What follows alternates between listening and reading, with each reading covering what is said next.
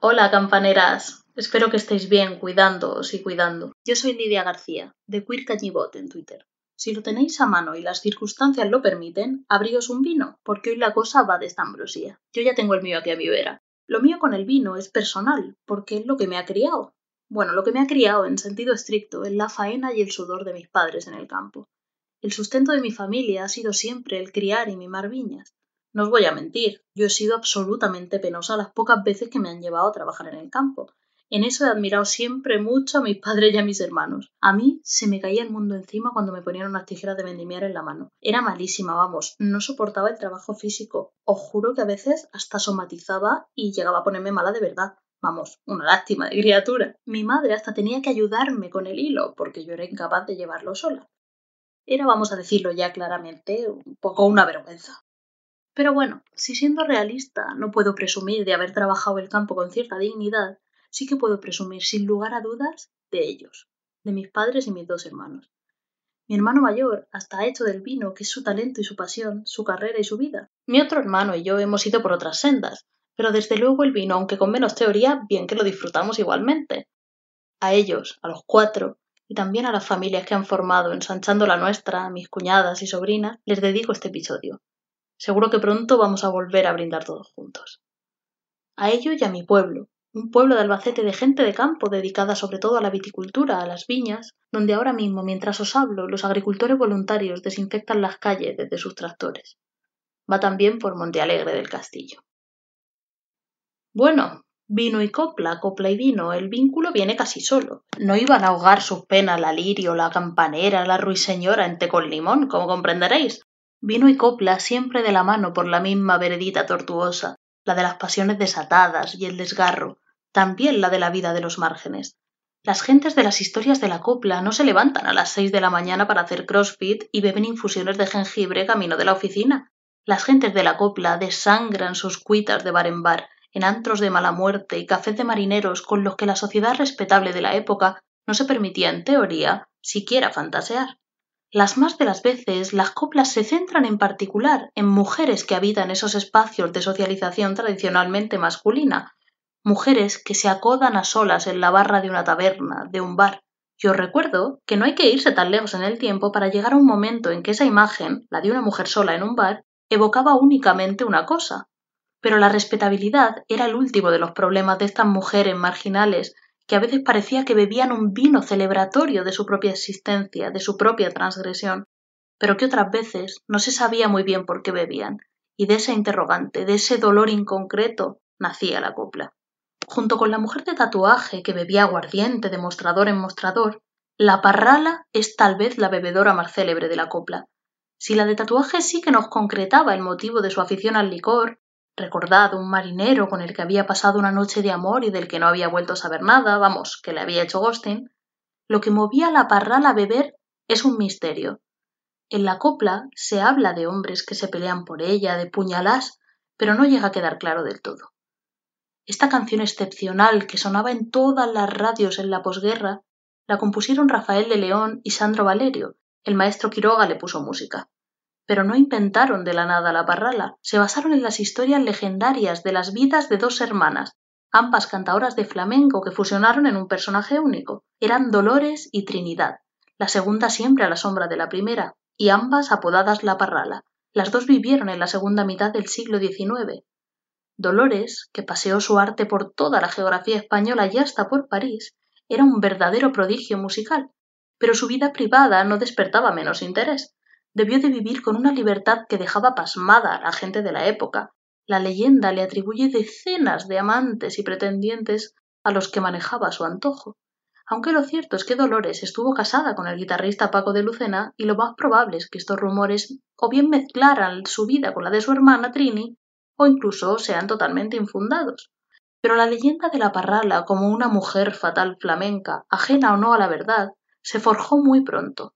Ya en 1904, Guillermo Núñez de Prado escribía en su libro Cantaores andaluces, historias y tragedias esto sobre Dolores la Parrala. Entró en la existencia por una senda sembrada de flores, flores que se convirtieron en terribles espinas para cuantos trataron de participar de ellas. Hermosa de una hermosura dominadora, atrayente y sugestiva, Esta mujer ha jugado a la vida como otros juegan a las cartas. Se ha burlado de todo, de todo se ha reído. Jamás tomó nada en serio, ni el matrimonio. Nunca sintió una pasión profunda y duradera por nada, ni por el arte. El propio Lorca le dedicó a su figura ya mitificada el poema Café Cantante, pero fueron León, Valerio y Quiroga quienes alumbraron la copla que vamos a oír y fijaron el recuerdo de una mujer talentosa y mítica que ha acabado siendo recordada, fijaos, más que por su arte y su coraje para vivir en libertad, por su afición al vino.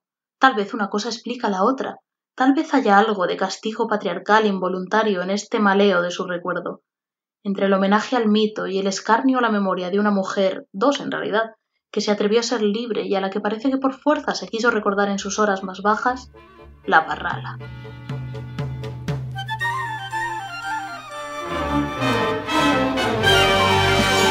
La parrala dicen que era de Moguer, otros aseguran que nació en La Parma, pero nadie pudo de cierto saber de dónde sería la parrala. Las malas lenguas decían que las claritas del día siempre me daban bebiendo pero nadie comprendía el porqué de la agonía que la estaba consumiendo. Unos decían que sí, otros decían que no, y para más que decir la parrala sí cantó. Que sí, que sí, que sí, que sí, que a la parrala le gusta el vino que no, que no, que no, que no, ni el aguardiente ni el marrasquino. Que sí, que sí, que sí, que sí, que si no bebe no puede cantar. No, que no, que no, que solo bebe por olvidar. ¿Quién me compra este misterio? Adivina, adivinanza, por quien llora por quien sufre la parrala.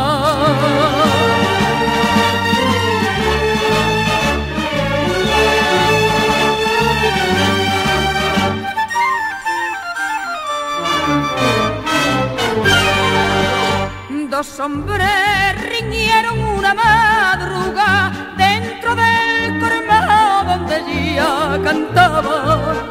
Y el que herido dijo al por tu culpa sido Trinidad Barrala los jueces al otro día a la Trini preguntaban si aquel hombre conocía y la Trini contestaba yo no lo he visto en mi vida ni sé por qué lo mataba unos dijeron que sí otros dijeron que no y para más que decir la parrala sí cantó.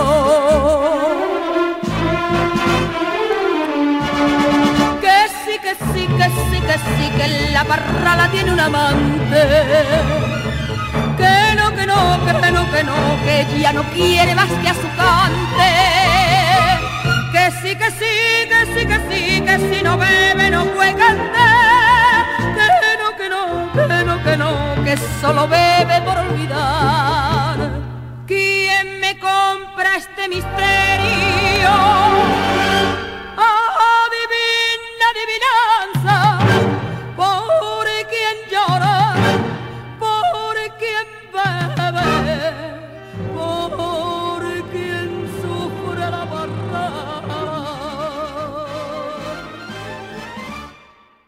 La más grande nos ha cantado la parrala, Rocío Jurado, nada menos.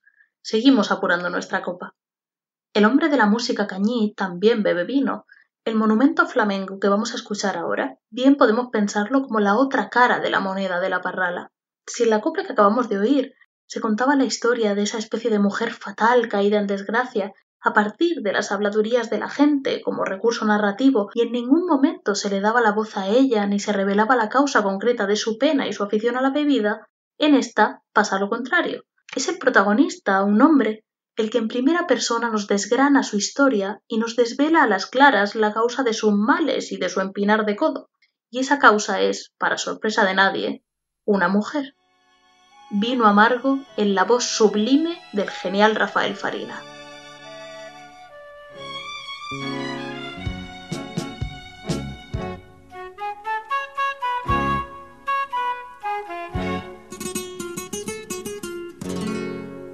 Vino amargo el que debo. Vino amargo el que debo por culpa de,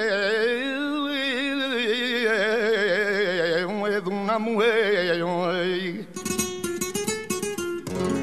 Porque dentro de mi llevo, porque dentro de mi llevo la amargura de un querer quiere reír la guitarra.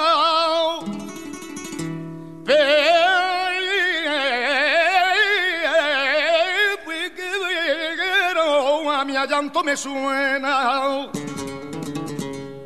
cada nota me desgarra, cada nota me desgarra el alma como una pena.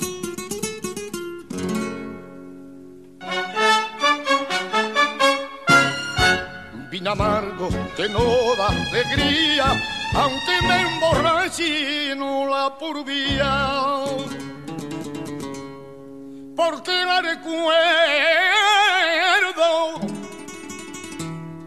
dame vino amargo, que amargue, que amargue, pa' que muere la mano.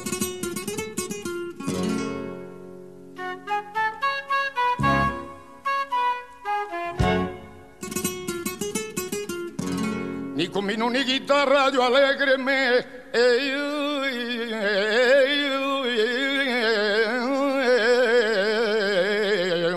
de poner.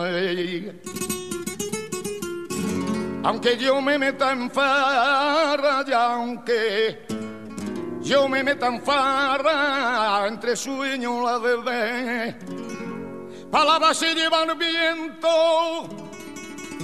como la espuma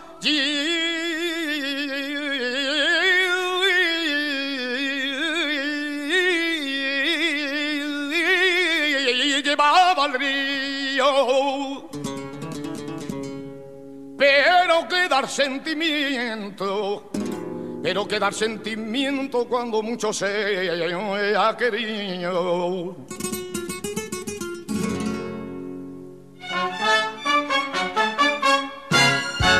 Vino amargo que no da alegría, aunque me emborrache no la vía. Porque la recuerdo, dame vino amargo, que amargue, que amargue.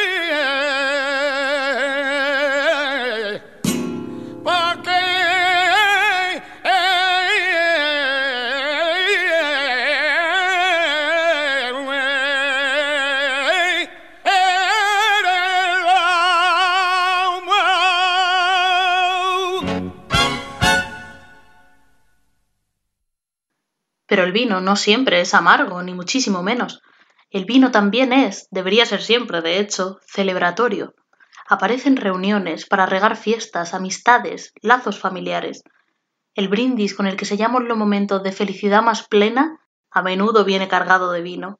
El vino es también eso, sobre todo es eso. Pero esta música nuestra, queridas, como sabéis, casi siempre deja un pozo, nunca mejor dicho, de pena, la canción que vamos a escuchar ahora empieza en la celebración y acaba en el llanto, pero la pena no la trae el vino, la trae una canción. Y no es en sí pena, o mejor dicho, es un tipo muy concreto de pena. Es nostalgia.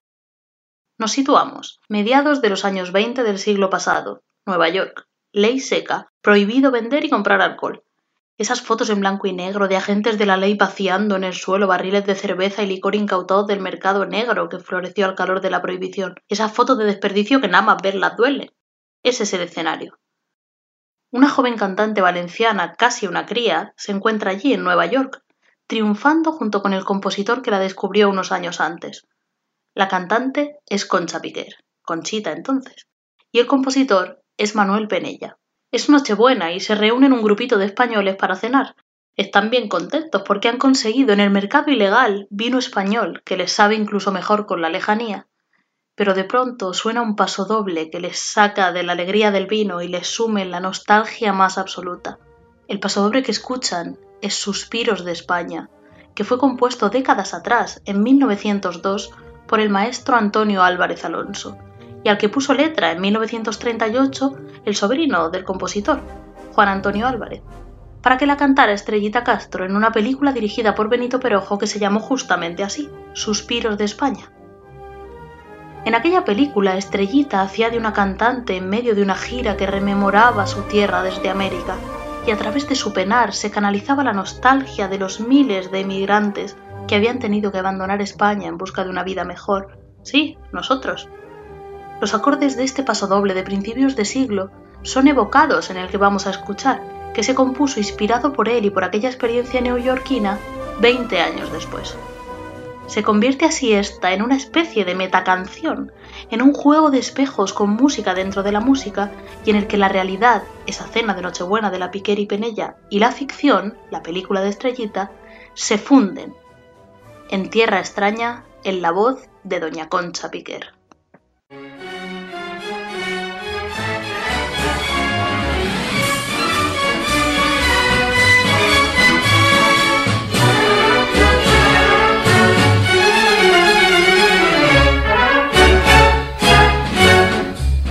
Contarles a ustedes lo que a mí me ha sucedido, que es la emoción más profunda que en mi vida yo he sentido. Fue en Nueva York, en la noche buena, que yo preparé una cena para invitar a mis paisanos. Y en la reunión, toda de españoles, entre divas y entre oles, por España se brindó pues aunque allí no beben por la ley seca y solo al que está enfermo despachan vino, yo pagué peso de oro una receta y compré la farmacia vino español, vino español, vino español, el vino de nuestra tierra bebimos en tierra extraña. ¡Qué bien que sabe ese vino cuando se bebe lejos de España! Por ella brindamos todo y fue el fin de aquella cena. La noche buena, que soñar pudo un español. Mas de pronto se escuchó un gramófono sonar, callar todos, dije yo, y un paso doble se oyó que nos hizo suspirar.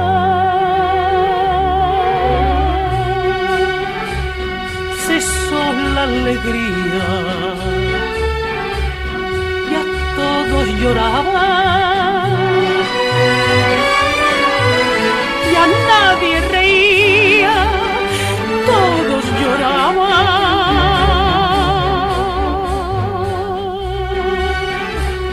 Que oyendo esta música allá en tierra extraña eran nuestros suspiros, suspiros de España.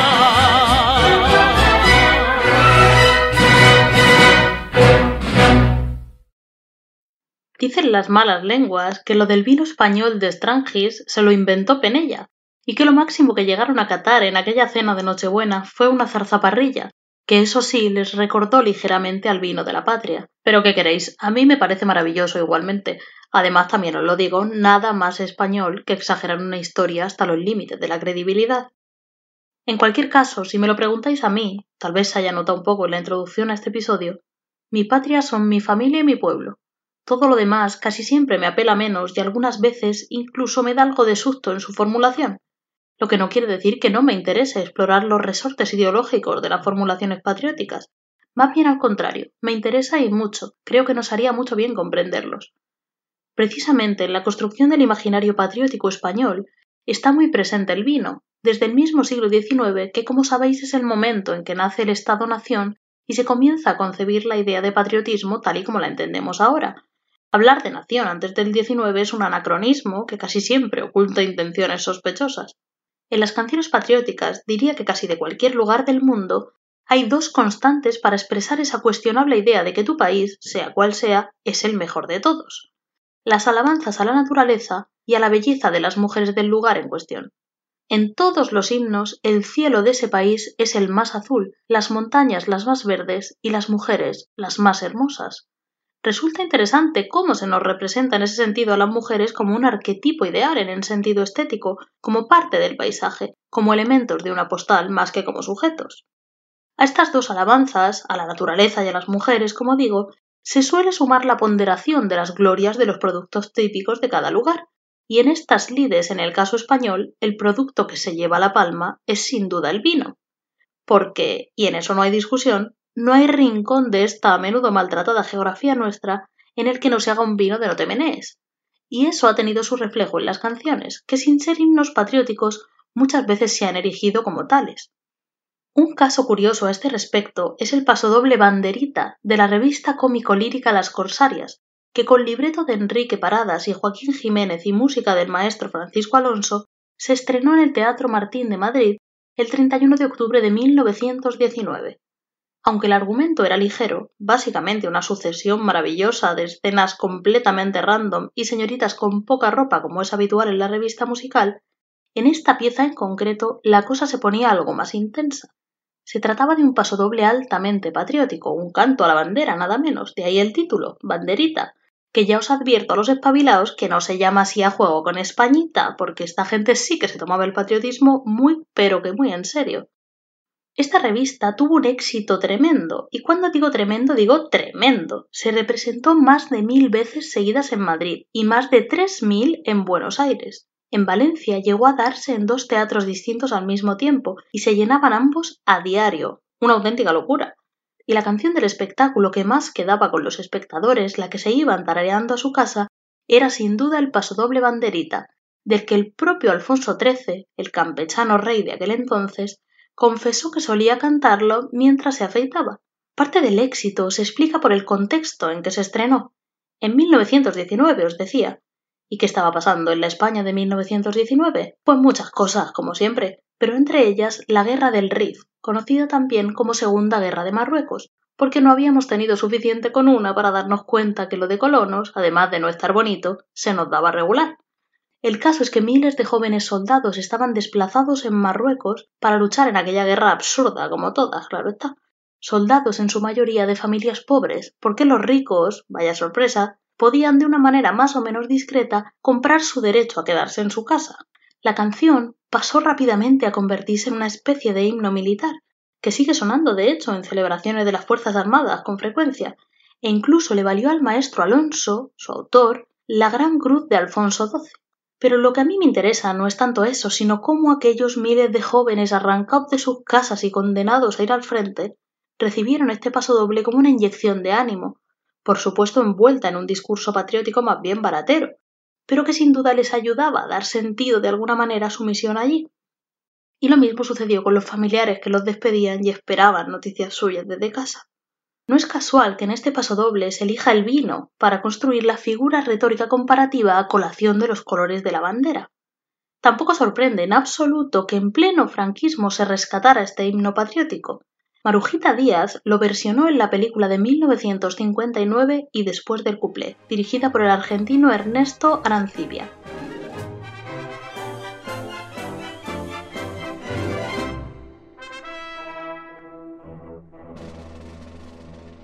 Allá por la tierra mora, allá por tierra africana, un soldadito español de esta manera cantaba, como el vino de Jerez y el vinillo de Rioja son los colores que tiene la banderita española, la banderita española.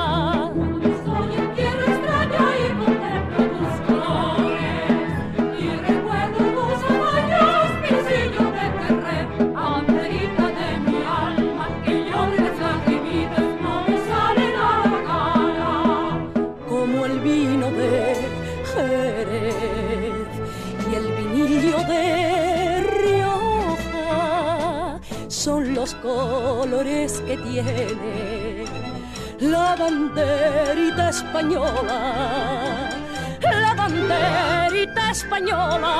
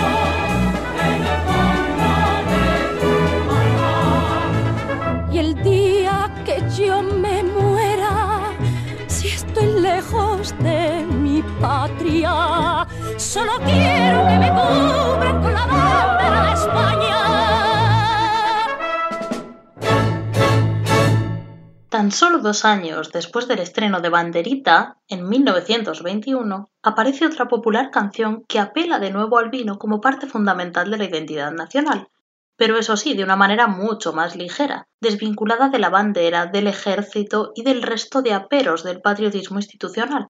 Sus compositores, Juan Rica y Ernesto Teclen, pusieron a esta canción La chula tanguista, aunque se conoce más bien por la frase que se repite en el estribillo y que el público coreaba con devoción cuando iba a oír a las cupletistas de la época cantarla. Vino tinto con sifón. En esta canción se da una cosa curiosa. Aunque la letra es castiza, el ritmo es de foxtrot. El foxtrot es un tipo de música alegre y pegadiza que se bailaba como a saltitos, de origen estadounidense, que probablemente trajeron a Europa soldados de aquel país como el charleston y otros ritmos que hicieron furor por aquel entonces. El caso es que muchos puristas de la época criticaban que el éxito de ritmos extranjeros como el foxtrot estuviera eclipsando otros géneros locales como el chotis o el propio pasodoble, aunque también habría que problematizarlo de local, porque puro puro en esta vida, pues solo los de fumar. Bueno, la cuestión es que este tipo de crítica a los ritmos extranjeros es el tema de hecho de varios chotis, igual otro día podemos hablar de eso, pero en este en particular se da una especie de contradictio in terminis. Se reivindica el puntito patriótico de preferir el castizo vino a otras bebidas extranjeras que enumera con mucha gracia la cantante cognac, chartreuse, cointreau, champagne, pero se hace con un ritmo extranjero como es el foxtrot. Una contradicción deliciosa y muy muy pegadiza. Este couple con aire de foxtrot también contiene, como es habitual en el género, referencias maliciosas a personajes de la época que hacían las delicias de los oyentes. En un momento dado menciona a un tal Mulay Hafid, al que tacha de pelma. Ese caballero no fue otro que un sultán de Marruecos que tras ser derrocado por su hermano se exilió en España. Al señor, que perdió el poder pero conservó una inmensa fortuna, por lo visto le pirraba la noche, el faranduleo y sobre todo las artistas. Cuando se prendaba con una, la colmaba de agasajos y regalos, la esperaba al final de los espectáculos y parece ser que se ponía más bien insistente, de ahí la referencia en el cuplé. La gran Lilian de Celis nos canta La chula tanquista.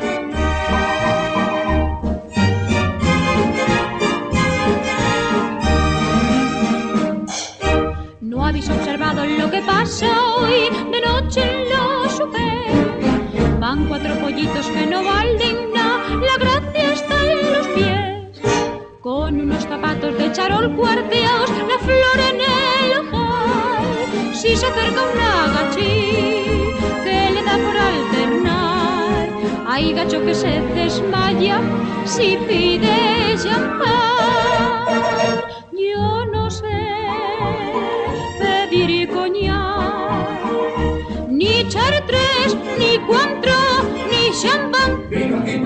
Vaya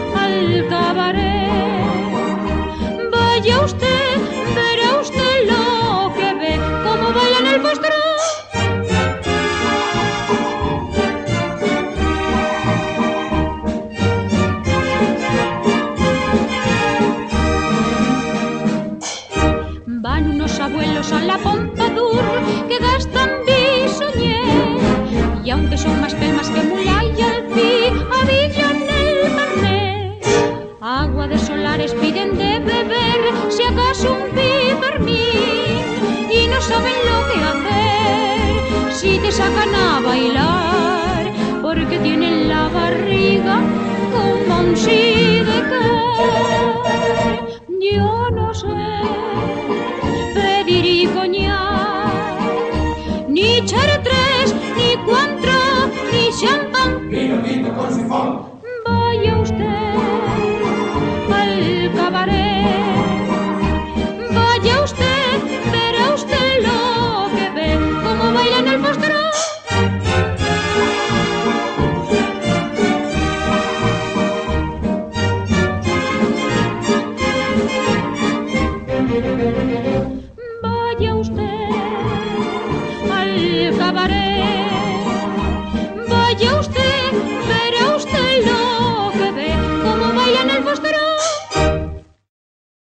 la línea de banderita que del desenfado de este foxtrot, las menciones al vino aparecen de nuevo en varios himnos patrióticos de la música franquista destinada a las masas, especialmente en los 60, cuando había por parte del régimen gran interés en engarzar el ensalzamiento de las bondades de la España desarrollista que empezaba a abandonar el aislamiento internacional con el tradicionalismo patriotero de la dictadura. En esta línea va el paso doble que seguramente tenéis en mente desde el principio, compuesto en 1967 por Alejandro Cintas y Rafael Jaén y popularizado por Manolo Escobar, que aúna todos los tópicos del nacionalismo español con el plus de considerarnos a las mujeres un regalito que ha dado Dios a los hombres. Con ustedes el patriotismo verbenero de viva el vino y las mujeres.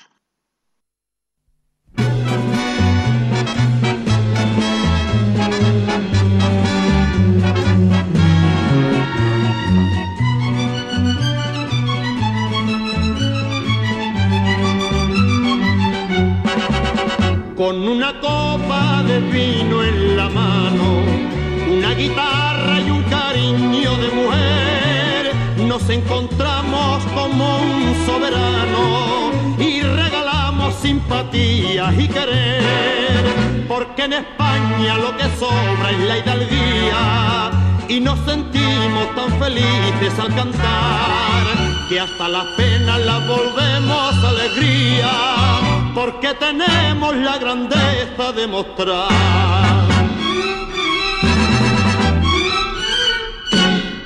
Vive el vino y las mujeres y las rosas que calienta nuestro sol. Viva el vino y las mujeres que por algo son regalo del Señor y viva los cuatro puntos cardinales de mi patria. Que vivan los cuatro juntos que forman nuestra bandera y el escudo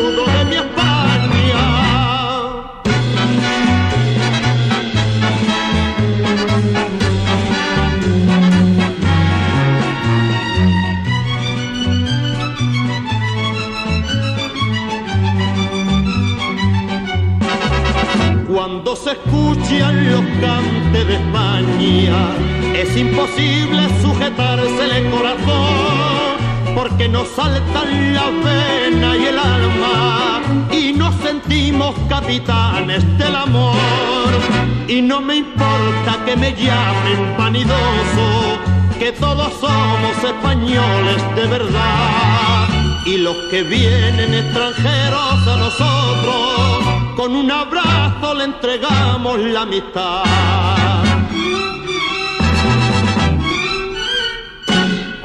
Viva el vino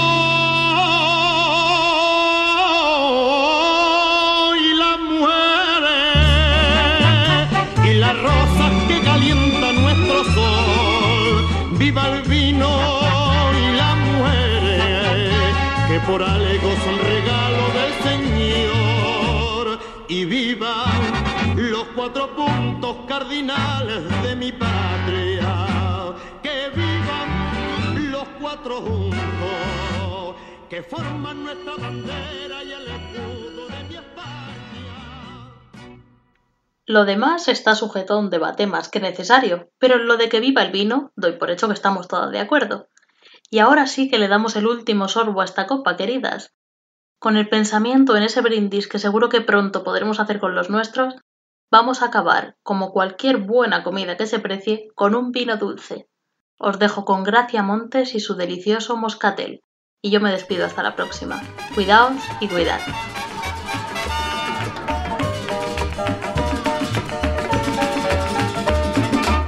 Era una vez una niña que llamaban Isabel. De tanto andar por la viña Moscaté, labio de sangre como un cabé. Moscaté, sonrisa alegre de cascabel. Al campo niña no vaya sola, que revienta ya tu delanta. Y está mal visto que una amapola ande de noche por el barra. Moscaté, caramelito, de azúcar, canela y miel. Del mundo lo más bonito son tus ojitos de moscaté. Tus ojitos, tus ojitos, ay tus de.